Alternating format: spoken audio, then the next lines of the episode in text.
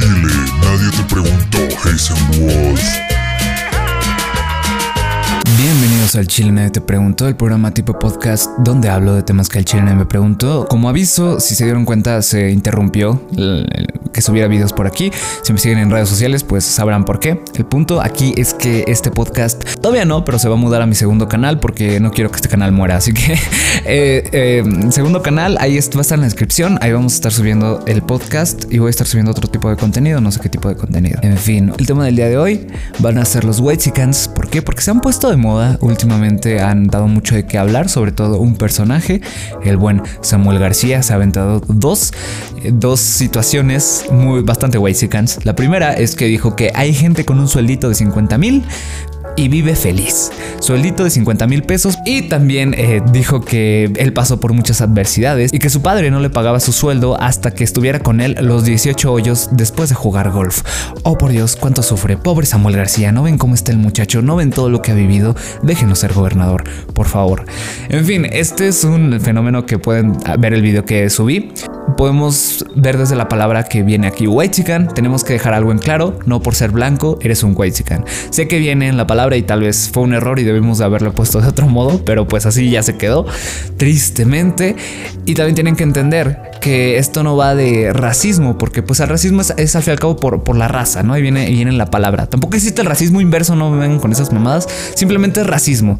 Racismo hacia blanco, racismo hacia negro sigue siendo racismo, nada de racismo inverso la gente que dice esa pendejada. En fin, porque va más en cuanto a las actitudes. Las actitudes de personas como en este caso Samuel García, que parece que viven en su burbuja y dicen cosas desde su privilegio en cuanto a pues posición socioeconómica. También hay muchas cosas entre white que ya vi, ya dije en mi video, pero pues como que tratan de emular esta vida estadounidense o de otros países y cuando van a otros países según son sí súper México, pero aquí en México no hacen algo para pues no sé, o sea, les vale verga. Realmente el mexicano simplemente viven en este en este mundo de fantasía. Y repito, va desde esta actitud, no es por el color de piel. Y si tú le dices a alguien white por su color de piel, pues estás muy pendejo. ¿Por qué se da este tipo de cosas? Pues por el modelo capitalista que tenemos, este distanciamiento social se está haciendo ya más, más grande. Los ricos ya están siendo muy ricos, los pobres están siendo muy pobres y está demostrado que por más que le puedas echar muchas ganas, está muy cabrón salir de, de esa pobreza. Es muy difícil, es muy difícil. Entre esta brecha socioeconómica, cada uno de todas estas personas que conformamos este país y todo el mundo, pues tiene distintos problemas, dependiendo de su contexto. En el contexto de este chico Samuel García, ah, chico, de este señor eh, Samuel García, pues esos eran sus problemas. Igual con la chica que también es su, su novia o esposa, que igual así como de no, pues perdí mi cadenita y se me cayó el iPhone, no por Dios, no, cuánto, cuánto ha sufrido esta mujer. Pero desde su perspectiva, desde su modo de vida, esos han sido sus mayores problemas. Y tienen todo el derecho de, tener esos problemas, sentir que sean sus problemas, que es el puto fin del mundo. Está bien, está bien. Igual, nosotros nos vamos a burlar de eso porque pues sabemos lo que son verdaderos problemas y que realmente esos son mamadas. Aquí cuando ya es peligroso es cuando posiciones de gobierno están este, están siendo ocupadas por estas personas que viven en esta burbuja y que creen que todos viven en su condición, que todos son igual que él, que todos tienen los mismos problemas que él y que viven de la misma manera. Para decir que 50 mil es un sueldito, pues híjole joven, yo creo que muchas personas desearían, desearían ganar ese dinero en un mes, en dos meses. es, es, demasiado dinero. También aquí voy a defenderlo, voy a ser de abogado del diablo porque él lo dijo, pero acerca de los servidores públicos, de la gente que está en gobierno, de diputados que reciben un sueldo de 50 mil, en ese mundo es poco, al parecer. Yo tampoco sabía. Lo cual me da asco. Eso, sí es otro tema de por qué los políticos ganan tanto puto dinero. Ajá, ok. Pero bueno, en ese mundo es poco. Se refería a ese tipo de personas, no se refería al común público, a todo, tú y yo, Juanito el de la tienda, no se refería a ellos. Nosotros más bien se refería a la gente que vive en la política, que un sueldo de 50 mil es poco. Y le creo, la verdad son muy abusivos los hijos de su puta madre.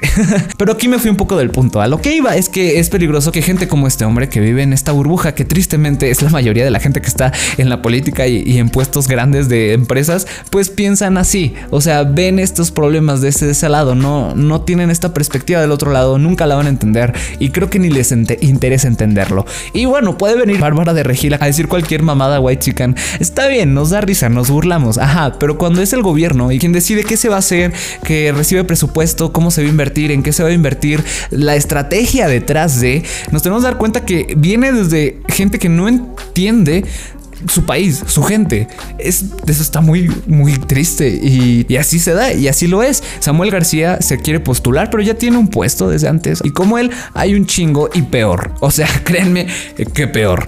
Les puedo dar el ejemplo de mi mamá, que es maestra en una comunidad y bueno, ahorita por la pandemia no se pueden dar clases. Se tiene que dar en internet, en línea, ¿no? Es la solución. Viene un plan por parte de gobierno para clases en línea. Pero ¿qué pasa cuando 26 de tus alumnos no tienen internet, no tienen acceso a internet. ¿Qué pasa cuando solo 4 o 6 son los que tienen internet en su casa? ¿Qué pasa cuando no todos tienen una computadora? Cuando comprar una, un celular realmente es imposible casi para unas personas. Y es a lo que voy con estas medidas que toma gente de gobierno que piensa que todos viven en donde ellos viven, que todos este, poseen una computadora, que o sea, es su estilo de vida y hacen las leyes pensando que todos son así y a la hora de ejecutarlos, pues mucha gente sale, sale mal. Yo quisiera que tuvieran un entendimiento más grande y que realmente, para empezar, que hubiera gente preparada en gobierno. Pero bueno, no se puede pedir todo. Ay, no, es que está muy sad eso. Está muy sad y está muy sad que, un gobernante, pues, de este tipo de, notas y que nos burlemos que sea white chican. Pues sí, nos burlamos, porque estamos haciendo su campaña y al fin y al cabo bueno, a ver, yo también he visto sus entrevistas. Sé que no es una persona white chican, white chican. O sea, realmente le han sacado dos comentarios por ahí que, bueno, van desde, desde su experiencia de vida y sus problemas. Pero yo creo que puede aprender mucho y espero que lo haga. Pero solo evidencia lo que es la gente que está en altas esferas de poder, ya sea en un empleo, ya sea en una empresa, ya sea en el gobierno, cómo es que ven al mundo y por qué es que toman estas medidas, ¿no? Pues, porque a veces toman medidas muy, muy del pito, ¿no? En fin, esa es mi, reflexión para que entiendan un poco que, bueno, cada quien tiene sus problemas, que son problemas de white chicken, pues o sea, ni pedo. Hay gente que va a tener que el problema de que voy a comer mañana, voy a comer mañana, y otros que tienen que decidir en qué restaurante y en dónde va a ser más caro, ¿no? O sea, son distintos problemas, son distintos estilos de vida. Solo es una consecuencia de cómo es la economía global, ni siquiera de aquí, o sea, de todo el mundo. En todo el mundo está esta brecha y se hace más grande, cada vez más grande, lo cual no sé hasta dónde nos lleve. Y tengo miedo. Pero en fin, amigos, este fue el episodio del día de hoy. Espero que les haya gustado, los, lo hayan disfrutado. Si, me, si suena un poco menos eufórico, es porque estoy pasando cosas tristes en mi vida. Y. Y nada, o sea, Mm, tratar de estar mejor, pero pues ahorita no es, el mejor día. No es el mejor día para nada. Eh, les deseo lo mejor. Síganme en el segundo canal. Ahí voy a estar subiendo este podcast después. Esta es la primera temporada. La primera temporada se va a acabar en este canal. La siguiente va a ser en el otro. Y bueno, nos vemos. A mimir. Bueno, no.